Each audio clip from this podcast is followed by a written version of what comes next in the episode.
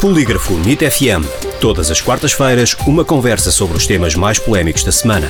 O Polígrafo vem à NIT FM para fazer o fact-checking das notícias que foram publicadas nas redes sociais, blogs e declarações de figuras públicas.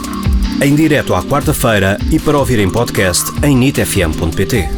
Com Rui Barros e Sara Beatriz Monteiro.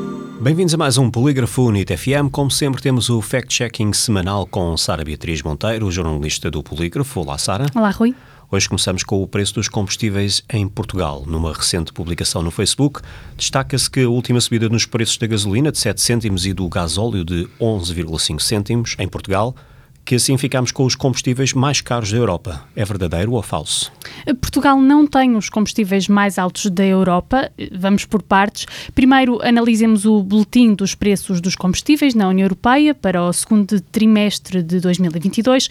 Quanto à gasolina, neste período, os preços médios de venda nacionais foram mais altos do que a média da União Europeia. No entanto, não foram os mais elevados da Europa. Portugal ficou, aliás,